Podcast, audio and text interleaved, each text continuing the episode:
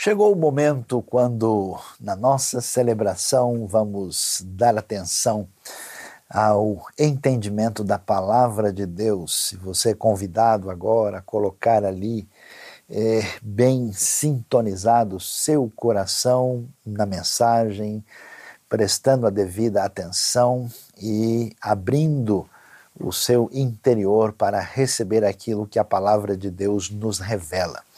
E hoje nós vamos falar sobre o tema o fim da contaminação. O que é que temos na Bíblia para falar de um tema desse que certamente mexe com nosso entendimento, a nossa interrogação do que é que vamos falar hoje com base nas Escrituras. Vamos ler o texto de Lucas, capítulo 17 começando com o versículo 11 até o versículo 19.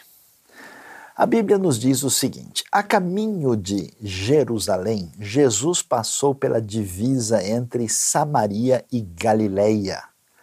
Ao entrar num povoado, dez leprosos dirigiram-se a ele. Ficaram a certa distância e gritaram, gritaram em alta voz: Jesus, mestre, tem piedade de nós. Ao vê-los, ele disse: Vão mostrar-se aos sacerdotes. Enquanto eles iam, foram purificados. Um deles, quando viu que estava curado, voltou, louvando a Deus em alta voz. Prostrou-se aos pés de Jesus e lhe agradeceu. Este era samaritano. Jesus perguntou: Não foram purificados todos os dez? Onde estão os outros nove? Não se achou nenhum que voltasse e desse louvor a Deus, a não ser este estrangeiro? Então ele lhe disse: Levante-se e vá, a sua fé o salvou. Olhando para o Evangelho de Lucas, é, é, um evangelho que chama muito a nossa atenção. Eu gosto muito de ler Lucas, porque em Lucas Jesus mostra, vamos dizer assim, uma, uma teologia surpreendente. Quer dizer que tudo aquilo que a gente imaginava que parecia ser o caminho da boa espiritualidade, né, com todo o seu ritualismo, com todo o seu legalismo, uma espiritualidade refém uh, do sistema de organização social, e tudo isso entra em xeque a partir dos ensinos uh, e da ação prática e concreta de Jesus. E olhando para Lucas, a gente vê bem isso, né? Como é que uh, esse evangelho uh, em sintonia com o livro de Atos, que são os dois livros do mesmo autor, eh, ele tem uma caminhada assim geográfica, né, que a gente percebe aí saindo da Galileia, indo para uh, Samaria, depois para Jerusalém, né, e esse movimento ao contrário se define uh, numa estrutura organizada que a gente chama de quiástica também no livro de Atos na sequência. E aqui eh, nós vamos encontrar, né, desde o final do capítulo 9 do livro de Lucas aí até o capítulo 18, Jesus está nesse caminho na direção de Jerusalém, quer dizer, ele sai né, da região onde estava concentrado o seu ministério, que era a Galileia, na parte norte de Israel, e ele vem então passando pela região de Samaria, onde vão acontecer uma série de, é, de eventos que são importantes e destacados nos evangelhos, e aqui em Lucas isso está organizado com esse perfil geográfico de maneira muito nítida. E aqui, nesse capítulo 17, chama atenção porque a gente vai ver que ele começa lá no verso 11 dizendo a caminho de Jerusalém. Então você veja bem, né? Jesus saiu lá da beira do lago de Tiberíades, o mar da Galileia, e ele está viajando pela parte montanhosa, por cima, ele não está seguindo o caminho normal que é pelo Vale do Jordão. E ele então sai, né, na, nos dias de Jesus, nós temos aí a Galileia, a Samaria e a Judéia. Né? E aí, então ele passa né, na divisa entre a Galileia e Samaria. Só de ouvir isso a gente já fica meio preocupado. Por quê? Porque existe toda uma divisão, né, que é uma divisão uh, social, uh, religiosa, e étnica nesse mundo da época de Jesus, então se sabe muito bem quem é gentil e quem é judeu, quem é romano e quem não é desse mundo romano ou greco-romano, que é um bárbaro, que é alguém que está fora desse mundo, digamos assim, dito mais civilizado. E aqui no ambiente judaico você tem uma questão particular com os samaritanos, porque né, os samaritanos são uma mistura de antigos israelitas com outros que foram incluídos numa espécie de projeto desenvolvido pelo antigo Império Assírio, que misturou e nasceu, digamos, uma etnia mista com perfil religioso diferente. Então a relação entre eles era muito difícil. E Lucas chama atenção né, para esse ambiente onde as pessoas diferentes elas são colocadas em certas caixas e a gente tem essa relação assim semelhante ao caso de quando você tem alguém que tem algum tipo de contaminação. Né? O judeu religioso enxerga o gentil como alguém impuro ou imundo, como contaminado. Ah, os romanos também olham de cima para baixo para judeus e para outros povos que são, em tese, inferiores. A relação ah, de ruptura, de distanciamento, de mútua exclusão se dá nesse ambiente ah, de judeus e samaritanos. E essa realidade até hoje está presente no mundo todo. Vamos falar bem a verdade, o nosso mundo, ah, especialmente, né, vamos dizer aí, ah, ampliado por um egocentrismo narcisista e uma espécie de reafirmação indevida das suas peculiaridades, é um mundo de fronteiras muito bem traçadas, né? Você sabe, essa pessoa é daqui, esse é dali, esse é do país tal, esse é da etnia X, esse é da raça tal, esse é do grupo tal, esse é do partido tal. Então, as pessoas são muito classificadoras nesse sentido. E o Evangelho de Lucas é curioso porque eh, ele mexe nessas coisas e mostra o trânsito de Jesus nesse cenário vamos dizer, belicoso, dividido, problemático e complicado. E aí você imagina, né? O texto já criou uma tensão para nós.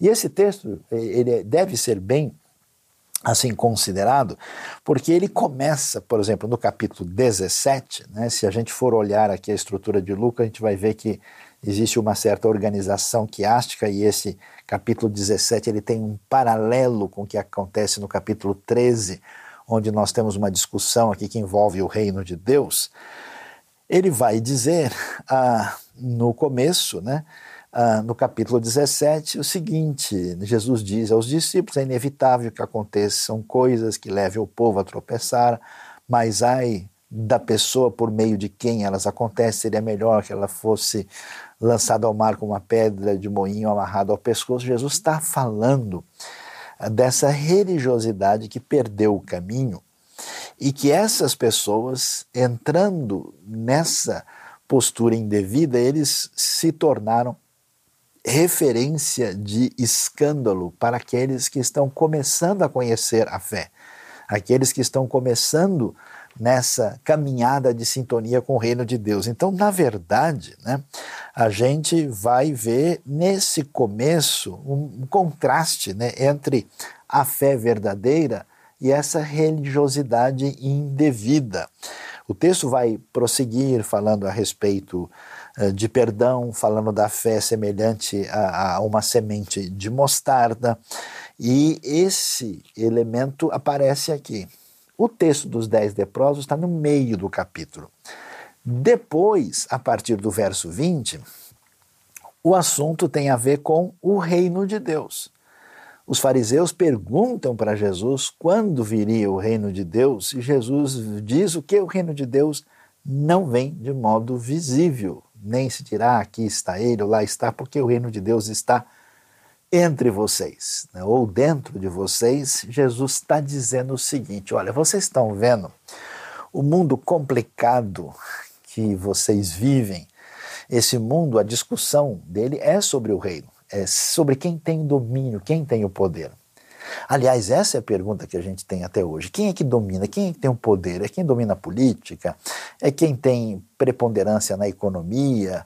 É quem, de alguma forma, tem uma, um protagonismo na sua formação acadêmica? Onde é que está o ponto realmente de apoio? O Evangelho vai colocar isso em xeque.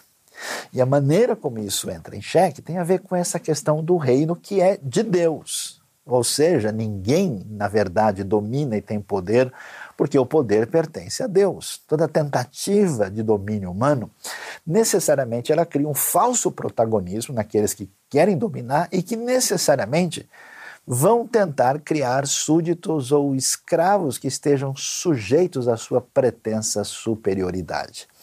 É nesse ambiente, né, quando Jesus vai falar exatamente sobre essa questão, é, de colocar aqui, a, a, vamos dizer, a falência da religiosidade indevida e a pergunta sobre o reino de Deus, no meio aparece exatamente a história da cura desses leprosos. E o que, que acontece? Você pode sentir o drama, né?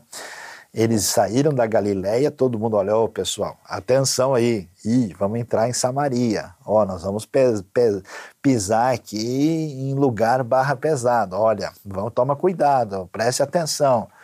A gente não faz isso, né? Dependendo do cenário que você está, você diz, ixi, olha, cuidado aí, o negócio aqui é diferente, aqui é a, a música é outra.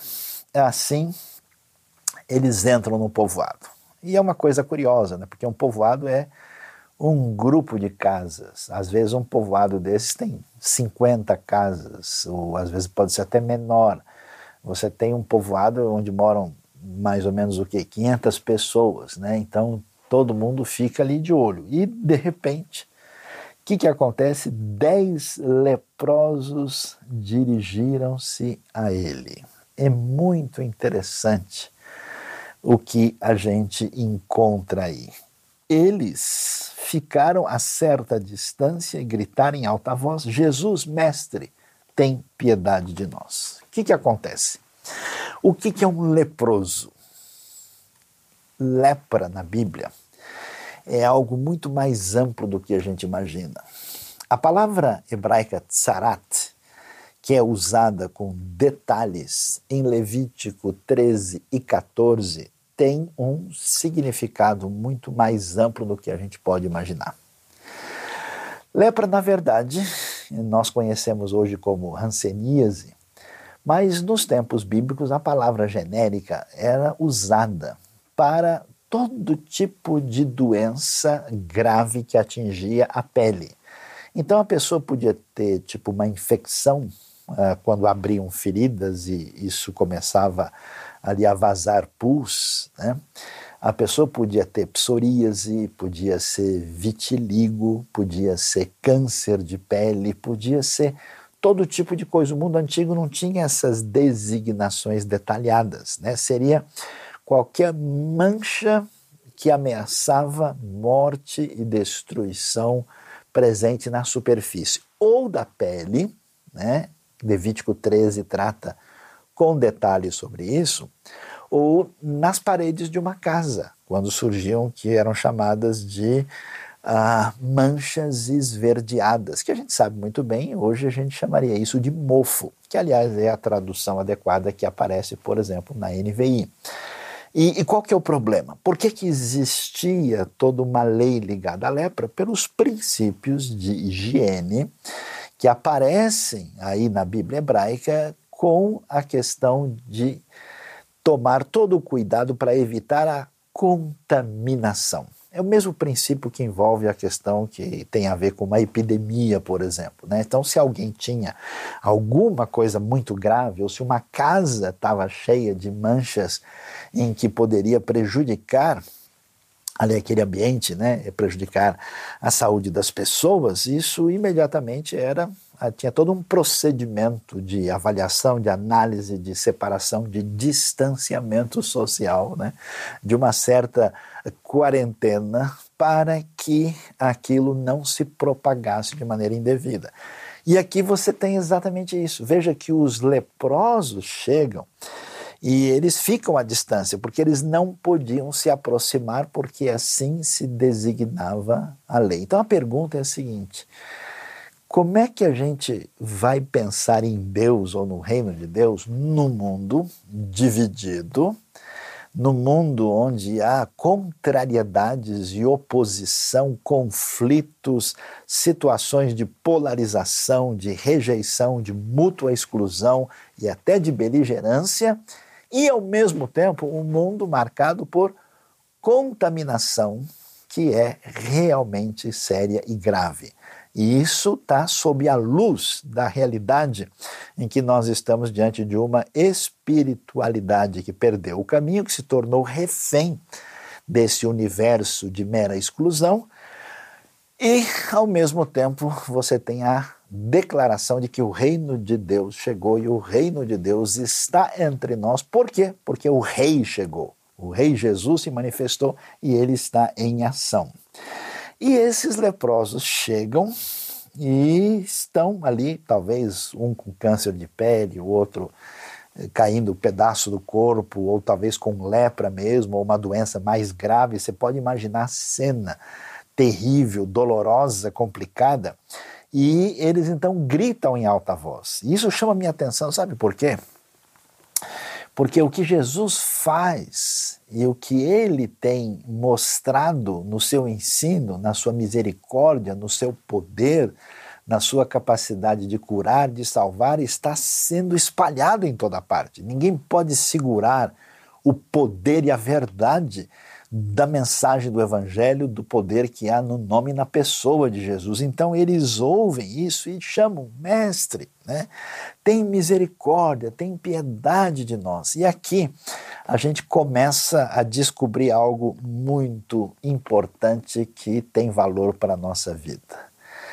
Nesse mundo de tanta dificuldade, na hora da dor e do sofrimento, nós somos obrigados a rever aquilo que falsamente coloca a gente numa situação de distância e de diferença em relação aos outros. Você já reparou isso? Eu já conheci gente na minha vida que tinha uma postura, vamos assim dizer, quando essa pessoa estava no bem bom, quando tudo estava dando certo, quando essa pessoa imaginava que a expectativa dela em relação à sua vida estava se cumprindo adequadamente. Mas, de repente, por uma situação de dificuldade econômica, de ruptura familiar, ou até mesmo de problemas sérios de saúde, essa pessoa teve o grande desafio de destruir as suas demarcações indevidas em relação à sua postura diante das outras pessoas. Pois é, na hora do velório, na dor do hospital, todo mundo se torna igual. Me chama a atenção que esses é, leprosos, eles não têm assim nenhum tipo de constrangimento social. Eles se aproximam o quanto eles podem, né, que acontece com a gente numa hora de necessidade. Eles gritam em alta voz: Jesus, tem misericórdia de mim. Assim como a gente grita na hora que a coisa fica difícil. E o curioso que o texto vai revelar para nós, olha que coisa interessante, que esse grupo é um grupo misto. Eles estão num vilarejo de Samaria e lá tem samaritano e não samaritano. Não é interessante isso? Quando a gente não entende onde está a verdadeira contaminação, que a gente acha isso, né? que a contaminação da pessoa está na ignorância dela. A contaminação da pessoa está no, no seu eh, contexto de, de, fragilidade física. Eu já vi pessoas até se aproximarem de gente muito doente, assim, com uma atitude de até mesmo um, um repúdio que vai além da mera higiene. Né? A gente vê eh, pessoas medindo os outros a partir de paradigmas de pretensa espiritualidade a partir de uma postura uh, em função da posição que imagina ter, porque acha que tem o domínio e o reino em si, como os religiosos tinham. E eles não sabem que o reino, na verdade, pertence a Deus e ao seu Cristo e está ligado à pessoa única que é Rei, que é a pessoa bendita de Cristo Jesus, nosso Senhor. Então, para nós hoje, a gente deve pensar aqui como é que as dificuldades, porque você imagina, uma pessoa está vivendo uma vida normal e de repente começa a surgir umas feridas no corpo. E isso começa a aumentar e começa a se multiplicar. E de repente a coisa fica grave e agora ele não pode se aproximar nem mais da família. Quanta dor eu vi nos últimos tempos de gente que de repente, olha, o meu parente foi internado, ele está no hospital. Não, eu não posso nem visitá-lo.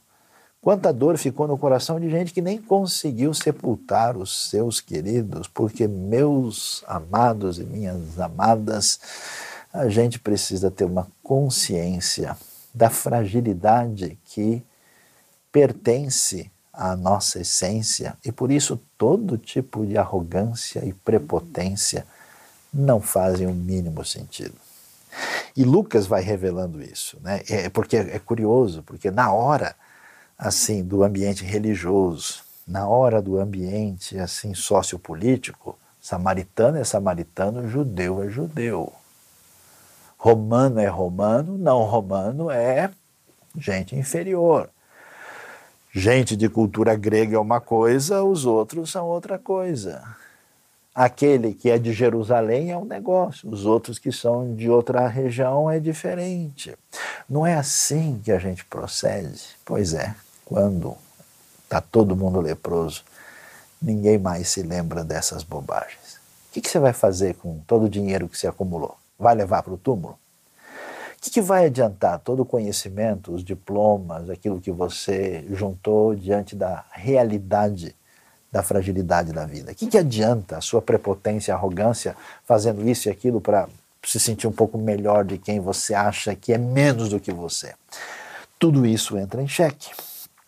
Então, diante desse cenário, eles proclamam a sua necessidade. Hoje é o dia de você proclamar a sua necessidade, de se colocar, porque a grande e verdadeira contaminação que precisa chegar ao fim tem a ver muito mais do que uma doença como a lepra, mas a nossa atitude de rejeição da nossa fragilidade e da nossa necessidade. O texto prossegue que diz: Ao vê-los, Jesus disse, é interessante, vão mostrar-se aos sacerdotes. E enquanto eles iam, foram purificados. Olha que coisa interessante. Muita gente fala um monte de bobagem. Ah, Jesus veio acabar com o Velho Testamento, não, porque tudo que tem lá é tudo, não tem nada a ver. Nada disso. A lei de Deus é uma lei muito sábia ela é especialmente elaborada e tem a ver com princípios de vida. E, portanto, Jesus sempre respeita isso. Jesus é, é aquele que é levado ao templo para ser apresentado no início de Lucas. Jesus é aquele que vai ter a sua maioridade espiritual no contexto judaico definida quando ele vai ao templo ali, no seu momento ligado à época de Bar Mitzvah, quando ele chega ali diante dos doutores da lei. Você vai ver Jesus o tempo todo citando as Escrituras e dizendo: Olha, eu estou em sintonia com Moisés. Ele, ele, ele questiona a maneira como a tradição lida com o Velho Testamento, mas ele nunca, nunca questiona essa palavra divina. E então o que, que ele diz? Esses leprosos sabem que existe uma orientação de Deus. Se uma pessoa estava leprosa, se uma pessoa estava contaminada, ela não tinha direito de colocar em risco as outras pessoas da comunidade. Ela não podia dizer, não, eu estou com essas manchas aqui, mas tudo bem, eu estou me sentindo bem. Não tinha isso. Essa pessoa tinha que atender a orientação. Então, assim, o sacerdote, né, do contexto hebraico antigo, ele era mais ou menos parecido com uma figura, de certa forma, semelhante ao médico de hoje, porque ele ia examinar. Levítico dá orientação de como é que devia estar a pele da pessoa, né, para ver se ele podia uh, e aí ficar próximo da comunidade ou não. Então ele era isolado, tinha esse distanciamento social, tinha essa quarentena. E depois ele era examinado novamente e teria que se lavar em água, tinha procedimentos de coisas que precisavam de fato ser mais radicais, como raspar a parede de uma casa, como queimar algum objeto que precisava ali é, ser né, é, e devidamente, digamos assim, esterilizado, e assim a pessoa podia voltar ao convívio social. Então o que, que Jesus vai dizer? Olha, vocês conhecem a palavra de Deus, vocês conhecem a orientação de Deus, então vão lá e vão se mostrar ao sacerdote. Esse negócio de se mostrar ao sacerdote tem a orientação divina do que deveria ser feito nesse princípio é, diante do, da relação com a comunidade, mas isso era feito também para é que o sacerdote verificasse se a pessoa, depois desse isolamento, nesse período de quarentena, se ela tinha se recuperado e não ameaçava mais o grupo. E é isso que eles fazem. Então é interessante e a gente precisa prestar atenção nisso na nossa vida, né? Porque a contaminação que atinge o nosso coração que é a raiz da nossa prepotência, que é a raiz do pecado, ela também torna a pessoa é, desinteressada por atender os princípios sábios de Deus para a vida. Alguém que é sério, ele vai examinar a palavra de Deus no detalhe, vai dizer: escuta, mas por que, tem isso aqui? Tem uma razão especial. Ele não lê apressadamente para mais ou menos fazer alguma coisa de um jeito ou de outro. Não, tem alguma coisa muito importante aqui. Então Jesus pede que eles façam exatamente o que Deus mandou. E eles atendem e obedecem à palavra divina. Essa é a minha orientação constante de Deus. Mesmo que eu não entenda, mesmo que eu não explique completamente, eu não tenho o direito, na minha arrogância, de julgar a palavra divina e fazer a coisa de acordo com a minha cabeça, para depois, mais cedo ou mais tarde, descobrir que eu fiz uma grande bobagem e agora eu entendi o que Deus tinha dito e demorou tanto tempo. Ou seja, assim eu passo a ser o meu próprio guia e não a palavra divina.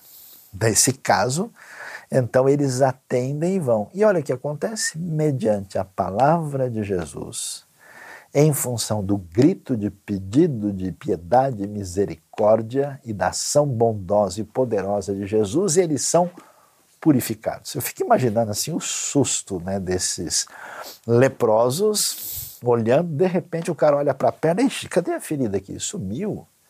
Nossa, eu estava me doendo aqui nas costas, deixa eu passar a mão. Ih, rapaz, parece que, ó, dá uma olhada aqui, não tem mais nada aqui atrás. Como assim?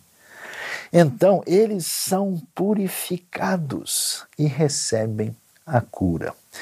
Eu acho tão especial isso porque a gente tem muita dificuldade né, de doar alguma coisa para alguém. Eu acho tão curioso esse negócio das pessoas que tentam doar e ajudar alguma coisa ou outra, a gente sempre fica tentando ver se a pessoa merece ou não merece a doação. Né? Faz todo um caminho assim de verificação sobre isso. E aqui a gente vai ver que Jesus simplesmente atendeu esses leprosos de imediato sem pedir absolutamente nada. Jesus não diz, oh, mas escuta, vocês querem ser purificados, mas vocês já, vocês já oraram hoje? Mas vocês creem mesmo de coração? Vocês eh, já se entregaram plenamente assim, né, eh, de coração ao Senhor? É muito comum nos ambientes religiosos as pessoas falam: não, se nós realmente fizermos isso, porque se a gente de fato lê a Bíblia, porque se a gente de coração fizer oração, aí Deus vai ajudar a gente. É mesmo? É interessante, Jesus respondeu porque Ele é bom, porque a sua misericórdia se manifestou. Ele não perguntou para os leprosos: olha, o que vocês andaram fazendo ontem? Vocês leram o Salmo 23 antes de dormir? Vocês né, foram à igreja no domingo passado? Não tem esse tipo de proposta. E quem, quem, quem diria, né, nesse mundo, que um grupo de leprosos seria é, alvo da misericórdia de alguém. Sabe qual é o problema? O problema é que, com o tempo, né, se cristalizou no ambiente religioso alguma coisa mal encaminhada que tem a seguinte raiz. A Bíblia diz né, que aqueles que atentavam e, a, para os princípios divinos e colocavam isso em prática na vida, essas pessoas iam se dar bem. E é verdade. Se uma pessoa, por exemplo, não é é, irresponsável com as suas finanças, se a pessoa obedece princípios assim sábios da vida, a tendência é essa pessoa se dar bem. E se a pessoa faz um monte de bobagem, claro que as coisas vão dar errado. Mas aí nessa questão né, de que, que aquele que, que, que anda no caminho do Senhor, tudo que ele fizer prosperará, e aquele que é injusto vai se dar mal, o pessoal foi num caminho meio problemático e indevido. Eles chegaram à seguinte conclusão: se alguém tem algum problema sério, com certeza essa pessoa tem algum pecado, alguma coisa grave que trouxe a ira de Deus sobre ele, ou essa pessoa está esquecida e abandonada por Deus. Então, quando você vê uma pessoa que é órfã, uma viúva, uma pessoa doente, uma pessoa leprosa, não é só o fato dele estar tá distanciado. Todo mundo olha para essa pessoa e diz: olha, aí está alguém que não tem a bênção do Senhor. O curioso, olha que coisa, é que Jesus, encontrando esses samaritanos, e, e, e, desculpa, esses leprosos, onde há samaritano e não samaritano, é interessante que essas pessoas não são cobradas em nada. A minha pergunta para você é: em que medida você não impediu a contaminação do seu coração? De avaliar a sua vida de uma maneira de dizer, tá vendo? Comigo as coisas dão certo porque eu faço certo. Porque eu sou o cara. Eu sou a mulher sábia. Eu sei. Agora, aquele pessoal só faz besteira e depois fica reclamando por aí. Em que medida a gente radicaliza isso, entra por um caminho que foi um caminho sem saída da religiosidade questionada por Jesus e no livro de Lucas. Então, os samaritanos, é, desculpa, os leprosos, incluindo os samaritanos, são ali curados gratuitamente pelo Senhor. E então, o que, que acontece? Um deles, quando viu que estava curado, voltou louvando a Deus em alta voz. Todo mundo gritou em alta voz para pedir ajuda. Agora é a cura recebida. Um voltou, prostrou-se aos pés de Jesus e lhe agradeceu. E este era samaritano. Não é interessante a gente ver o que acontece aqui? A pergunta para a gente é onde é que está a contaminação? E quando essa contaminação vai ter fim? A contaminação aqui era a contaminação da lepra, mas a pergunta é: essa é a contaminação maior? Esse é o, o problema seu, de fato, é um problema de saúde, é um problema financeiro, é um problema relacional, é um problema simplesmente pessoal, é mais profundo. E aqui o texto vai revelar isso, porque essas pessoas depois de terem passado por essa situação tão difícil, de constatarem a doença, de perderem a comunidade, de ficarem distanciadas e de passarem por todo esse conflito psicológico interno, de repente, quando clamam, rapidamente são abençoadas e curadas, apenas um indivíduo volta e ele faz exatamente né, o que a gente pode imaginar. Gritou pedindo, agora é interessante o texto, né? Ele ali louva a Deus em alta voz, agradecendo e prostrou-se diante de Jesus, e o texto faz questão de dizer, e este era samaritano. Por quê?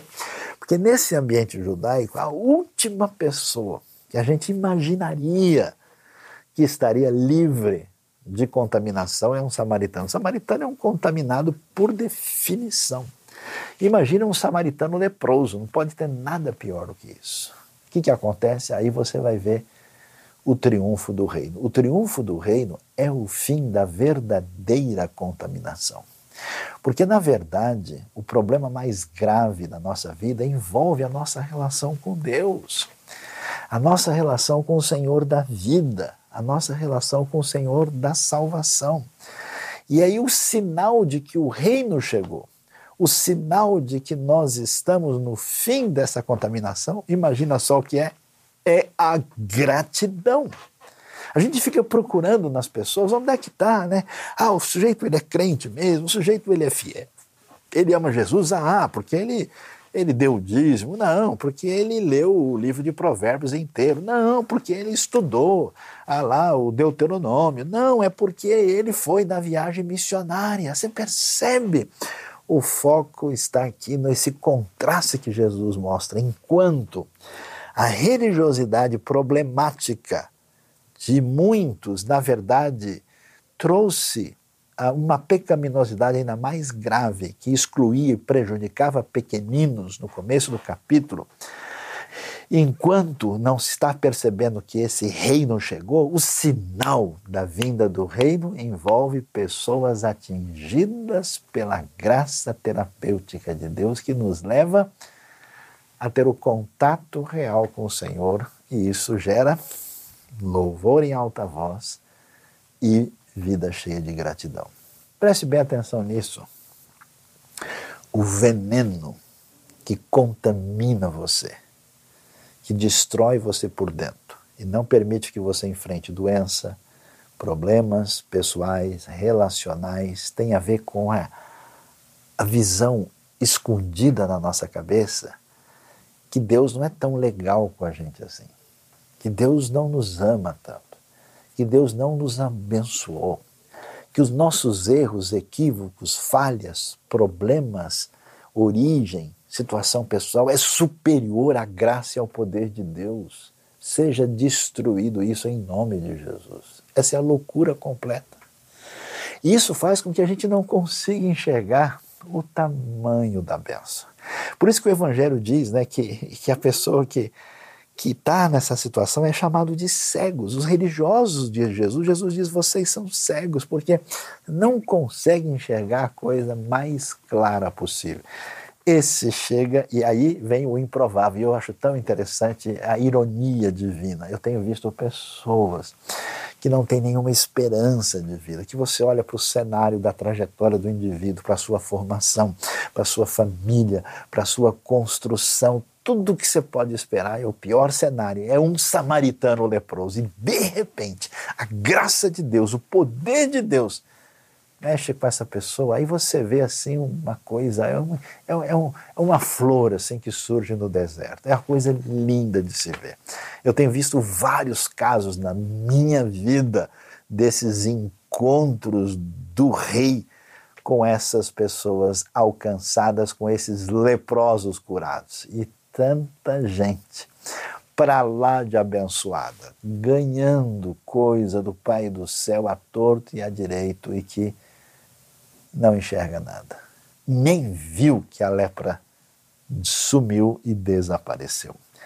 Por isso Jesus pergunta: Não foram purificados todos os dez? Onde estão os outros nove? Interessante que o número dez na tradição hebraica é muito importante. Até hoje, né, os judeus falam de minyan, né, um número assim significativo. Não dá para a gente ter, por exemplo, uma sinagoga desde os tempos antigos sem ter uh, dez pais de família. Né? Lembra de Ló conversando com Deus, né, pedindo misericórdia sobre Sodoma? Ele vai até chegar no número 10. Né? Esse 10 aparece até lá no casamento de Ruth com Boaz, no capítulo 4 do livro de Ruth. É um número muito importante. E aqui aparecem 10 leprosos. Não acredito que seja sem razão, porque é um número representativo. E desses 10, apenas um quando Abraão pergunta para Deus sobre Deus, sobre dez, lá em Sodoma só escapa um, e esse um é Ló, alguém absolutamente também que a gente não pode colocar muita esperança pelas razões humanas. Não se achou nenhum que voltasse, desse louvor a Deus, a não ser esse estrangeiro. A palavra é forte aqui. Então ele lhe disse: levante-se e vá, sua fé o salvou. A palavra salvar, o verbo sotso, do grego, ela tem uma amplitude. Ela quer dizer salvar, ela quer dizer curar, quer dizer restaurar, quer dizer recuperar, ou seja, é uma restauração completa. E ela aponta para a gente essa realidade de que o problema do leproso não é simplesmente a lepra. Esse é o grande engano do nosso mundo. A gente acha que se a gente tiver a situação, vamos dizer, financeira resolvida, a saúde em boas condições, a nossa a situação relacional equilibrada, como a gente diz, está indo tudo bem na minha vida, mas a coisa não é bem assim. Porque a questão é mais profunda. Aqueles leprosos, a contaminação maior deles, na verdade, estava no coração.